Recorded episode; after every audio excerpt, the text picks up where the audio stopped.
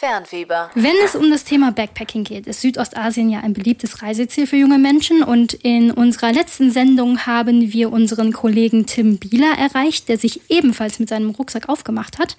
Und passend zur heutigen Sendung ist er heute ist er wieder zurück und äh, jetzt bei uns im Studio.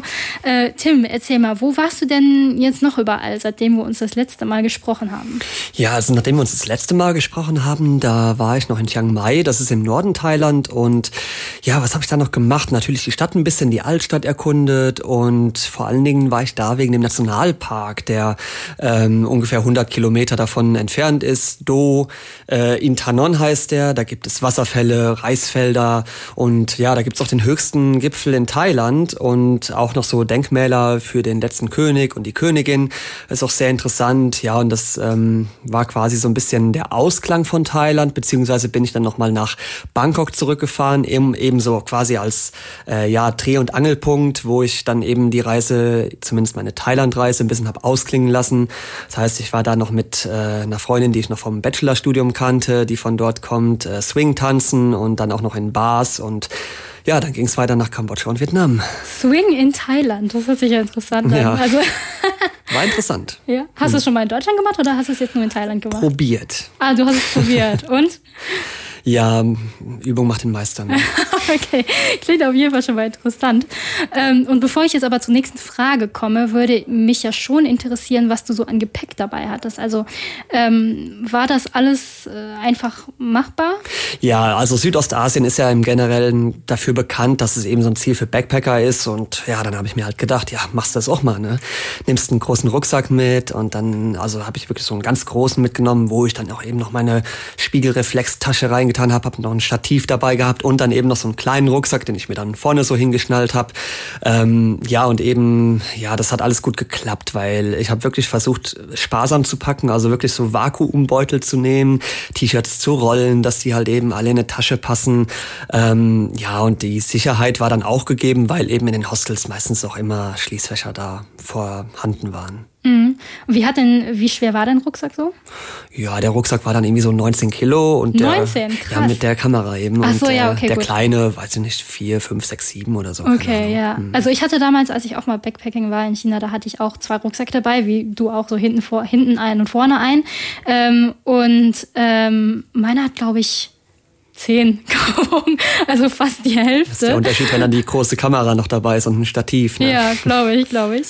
Aber ähm, genau, du sagst, du bist gut vorangekommen. Ähm, da komme ich auch direkt zur nächsten Fra- Frage. Wie bist du denn vorangekommen? Also vor allem jetzt zum Beispiel über die Grenze nach Kambodscha. Da hört man ja immer mal Geschichten von teuren Visa und äh, dass man als Touri auch gerne mal abgezockt wird.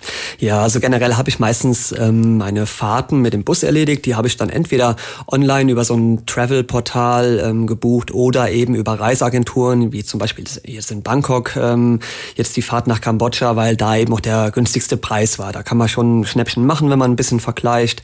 Und ich habe es quasi so gemacht, weil man eben in Kambodscha auch ein Visa braucht, äh, auch als deutscher Staatsbürger.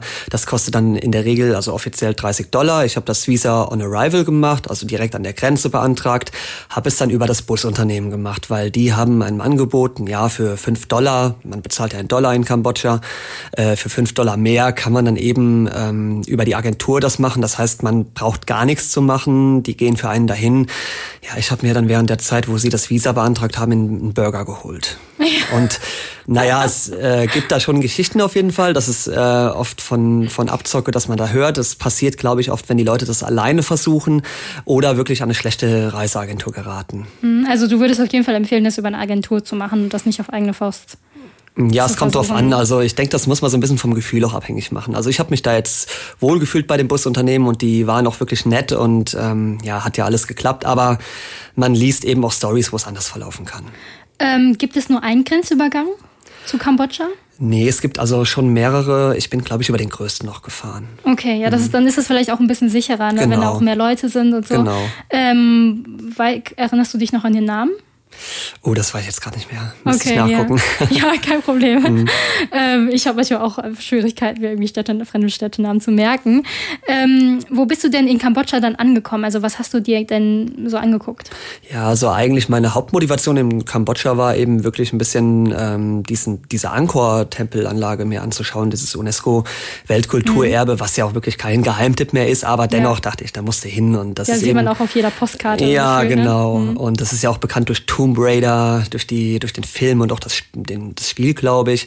Und ähm, das ist in der Nähe von Siem Reap. Das ist so im Nordwesten ähm, Kambodschas. Das ist so eine Stadt. Ähm, genau. Und da habe ich dann so eine Tagestour gemacht und hatte so einen persönlichen Tuk-Tuk-Fahrer auch. Und ja, diese Fahrer, das ist ganz interessant. Die stehen dann quasi parat, wenn du mit dem Bus äh, ankommst, fahren dich auch gratis zum Hostel, aber fragen dann eben, ob sie irgendwie Aufträge von dir kriegen. Das heißt, die mhm. leben dann wirklich von Tag zu Tag mit ihren Aufträgen.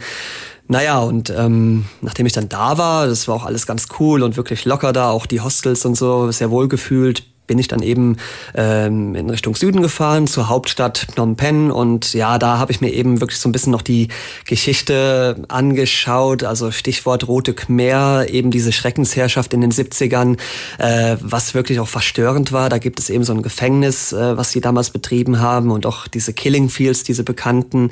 Ähm, ja, das habe ich mir alles angeguckt. Es ist definitiv ein Besuch wert, aber ich würde jetzt nicht unbedingt dahin gehen, wenn man jetzt wirklich zart beseitigt ist, weil es schon ein bisschen schockt. Also also man kann es schon mit so einem KZ-Besuch vergleichen. Genau, und das war so ja quasi meine letzte Station auch in Kambodscha und ja, dann bin ich weiter nach Vietnam. Nochmal kurz ähm, eine äh, Frage. Ich, hab, ich weiß nicht, ob ich das, das gerade richtig verstanden mhm. habe, aber diese Killing Fields, was ist das nochmal genau? Das waren quasi die Bereiche, wo die Roten Khmer, also diese Partei, die sich dann da damals um den Gründer Paul Pot heißt, der äh, gegründet hat, ähm, da haben die eben alle Menschen, die ihnen quasi feindselig waren, also im Prinzip gebildete Menschen, äh, Leute, die jetzt nicht von ihrer politischen Ideologie eben einen Bauernstaat zu errichten überzeugt waren, eben dort inhaftiert haben, gequält gequält haben, gefoltert haben und eben auch getötet haben. Okay, also das ist auf jeden Fall ganz schön krass, was da so ja auf jeden Fall. Ist. Also ja. Ähm, wir reden aber gleich weiter über deine letzte Station ähm, Vietnam, hattest du ja gerade auch schon gesagt. Fernfieber. Ich habe Tim hier bei mir im Studio und ähm, ihr hört äh, ja wie ihr gerade vielleicht gehört habt, auch wir reden über Backpacking in Südostasien und ähm, Tim hat uns eben schon so ein paar Details von seiner Reise erzählt. Ähm, Tim, nach Thailand du also in Kambodscha und dann in Vietnam. Wie bist du da hingekommen und ähm, ja, was genau hast du da eigentlich gemacht in dem Land? Ja, also mein Aufenthalt in Vietnam, der war dann schon ein bisschen kürzer als geplant, weil ich wirklich immer so ein bisschen ja Tag für Tag gelebt habe. Also ich habe so geguckt, was machst du morgen, wenn es mir irgendwo gefallen hat, dann bin ich länger geblieben oder wenn ich coole Leute kennengelernt habe und so weiter und so fort. Ähm, meine erste Station in Vietnam war Ho Chi Minh Stadt, also Saigon, wie man es ja auch nennt, ähm, also die Hauptstadt. Und ähm, ja, da habe ich eben mir ein bisschen die Stadt angeschaut äh, und habe dann von da aus, weil es nicht so weit ist, eben noch einen Ausflug ähm, zum Mekong-Delta gemacht. Und da, das ist eben ganz interessant, ne? das ist so ein Labyrinth quasi aus Flüssen, Sümpfen und Inseln. Und da kommt man dann eben per Boot hin und äh, macht dann eben so eine kleine Rundfahrt auf einem Kanu, wo man dann noch so ein paar Dörfer sieht. Aber das ist natürlich auch alles sehr, ähm, ja, touristisch. Und ja, von da bin ich dann eben noch weiter äh, Richtung Norden aber weil ich nicht mehr so viel Zeit hatte und weil es auch hm, flugmäßig eben, weil spontan relativ teuer war, äh, habe ich einfach mal eine Direktfahrt von Saigon nach äh, Hanoi gemacht, was dann 36 Stunden waren. Ich wollte gerade sagen, das ist ganz schön weit weg eigentlich, ne? Das war eine ganze Menge. Ich muss auch sagen, äh, das Essen hat, ist mir auch nicht so gut bekommen in oh. dem Zug und naja, bin erste Klasse gereist, wobei man wirklich sagen muss, das kann man nicht mit erster Klasse hier vergleichen. Mhm. Also ich war noch mit drei anderen Vietnamesen in der Kabine, hatte immerhin ein kleines Bett, ähm, aber ja, es ließ sich aushalten, aber es war trotzdem ein bisschen eine Herausforderung. Das glaube ich. Ähm, ich habe die Frage vielleicht gerade ein bisschen unverständlich äh, gestellt, aber wie bist du denn von Kambodscha nach Vietnam gekommen dann? Ach so, da bin ich dann quasi äh, auch mit einem Bus gefahren und ähm, da war es relativ einfach mit dem Visum, weil ich eben kürzer als zwei Wochen jetzt da verbracht habe in Vietnam, konnte ich quasi einfach nur einen Stempel kriegen, sonst muss man das nochmal beantragen. Aber ähm, Grenzübergang mit dem Bus war da auch relativ einfach. Okay, und äh, wie man hört, hattest du auf jeden Fall ein volles Programm. Ähm, sind dir, also wenn man reist, dann passieren ja manchmal so die verrücktesten Dinge. Ähm, sind dir denn auf deiner äh, Reise skurrile Sachen aufgefallen oder passiert? Ähm, ja, also wenn ich jetzt nochmal an die Zugfahrt denke, ist irgendwie so gewesen, dass der Zug halt einfach ähm, anders konstruiert war, als die hier sind. Also die Fenster waren viel zu niedrig. Ich habe da so gestanden mit meinen, ja für deutsche Verhältnisse nicht so großen 1,84 und habe halt einfach nichts mehr gesehen, weil die Fenster alle so niedrig waren. Und alle anderen Leute außer mir, also die Vietnamesen, die standen eben einfach da so ganz gechillt und haben einfach durch das Fenster geguckt. Und naja, das war dann eben schon ein bisschen lustig für mich. Und ja, was halt wirklich auch einfach skurril war, war dann eben, als ich in Hanoi war, ähm, dieser ganze Verkehr. Also in Thailand dachte ich mir, okay, der ist schon schlimm, der Verkehr. In Kambodscha dachte ich, okay, es geht doch noch schlimmer.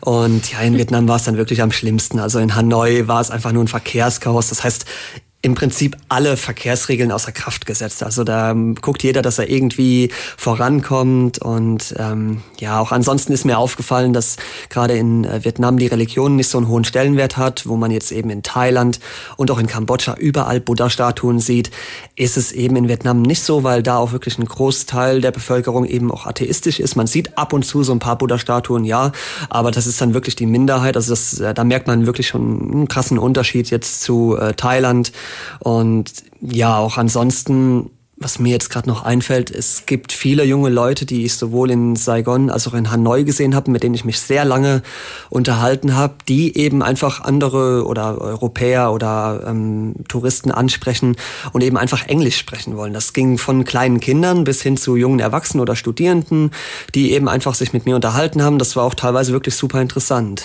Ich glaube, die wollen dann auch einfach so ein bisschen ähm, also die wollen einfach die Möglichkeit zu erproben, ne, Englisch zu sprechen und gucken, ob die, ob die verstanden werden. Ich glaube, das ist für die halt super aufregend, wenn die halt ja mit Europäern vielleicht Englisch sprechen können. Ähm, auf jeden Fall interessante Station, die du gemacht hast. Ähm, äh, was würdest du denn abschließend sagen, so als Backpacker, ähm, unentdeckte Flecken zu entdecken? Ist das ähm, schwer? Ähm, ja, also ich denke schon. Es gibt natürlich auch die Möglichkeit, wenn man jetzt, sage ich mal, mit einem mit einem Motorrad durchs ganze Land fährt, dann sieht man wahrscheinlich ein bisschen mehr noch äh, unentdeckte äh, Dörfer, als wie wenn man jetzt eine Bustour macht. Äh, generell muss man aber sagen, die ganzen Highlights, die jetzt eben auf allen Portalen, ob es jetzt TripAdvisor und Co. sind, angepriesen werden, die sind eben wirklich sehr auf den Tourismus konzentriert. Also egal, ob es jetzt irgendwie Kultur oder wirklich Ballermann-like Partyurlaub ist. Es gibt so viele Hotspots. Ähm, ein Paradebeispiel ist dann natürlich die Chaos Sun Road in äh, Bangkok, wo eben äh, ja, wo es immer ziemlich abgeht und wo du wirklich permanent als Tourist auch angesprochen wirst. Und ähm, ja, es wird natürlich auch in allen Ländern, ist mir jetzt aufgefallen, viel verkauft, also Souvenirs, T-Shirts und sowas, alles Statuen. Ähm, ja, und ich habe viele Leute, also mir ist vor allen Dingen aufgefallen, viele Leute aus den USA äh, kennengelernt, England vor allen Dingen, also wirklich in allen drei Ländern und vor allen Dingen noch Niederlande, dass ich mir teilweise gedacht habe, ob jetzt in den Niederlanden überhaupt noch Menschen sind. Ne? Und äh, aber habe wirklich auch viele tolle Leute getroffen und und ähm, ja, auch, äh, wo ich auch weiter halt Kontakt mithalte. Mhm. Ja, Südostasien ist auf jeden Fall super aufregend, ähm, touristisch schon ziemlich ausgelastet. Und ja, vor allen Dingen infrastrukturell auch sehr viel natürlich ja. für Touristen gemacht. Ja, gut, das kann ich mir vorstellen. Ähm, auf jeden Fall klingt das nach einer sehr abwechslungsreichen ähm, Reise. Hast du auf jeden Fall viel gesehen. Ähm, jetzt noch mal kurz eine äh, andere Frage, die mich interessiert. Und zwar, ähm, kannst du mir ein Highlight nennen? Also geht, also ist das möglich? Oder? Es ist natürlich schwer, weil in den fünf Wochen man dann wirklich so ein Overload hat von irgendwelchen Spots, die man gesehen hat und Menschen und Highlights und sonstigen Orten. Ich würde schon sagen, dass mir so also Koh Tao in Thailand sehr gut gefallen hat, was aber auch daran lag, dass ich wirklich da auch eine coole Gruppe hatte, mit denen ich unterwegs war und einfach so ein bisschen ein, einfach alles easy machen. Man kann einfach mit dem Roller rumfahren, man kann an den Strand und so weiter auch diese Tauch- und Schnorchelkurse machen. Aber sonst hat mir auch wirklich ähm, gerade in Kambodscha die Angkor-Tempelanlage sehr gut, gut gefallen. Auch wenn sie halt mega touristisch ist, aber es ist halt einfach ein riesengroßer Gebäudekomplex, der halt wirklich beeindruckend ist. Ähm, ja, und sonst sind es halt Kleinigkeiten, also die einem halt immer mal gefallen haben, aufgefallen sind oder so. Ähm, aber das sind jetzt so die zwei Sachen, wo ich äh, gerade so spontan sage, was mir gut gefallen hat. Aber da gab es noch vieles mehr. Also Südostasien ist auf jeden Fall eine Reise wert. Fahrt da auf jeden Fall hin, ähm, dann aber auch gerne für eine längere Zeit, ähm, wo ihr mehrere Sachen seht. Ich glaube, das ist dann noch mal viel spannender, weil ihr dann einfach auch Sachen vergleichen könnt und äh, Kontraste sehen könnt. Fernfieber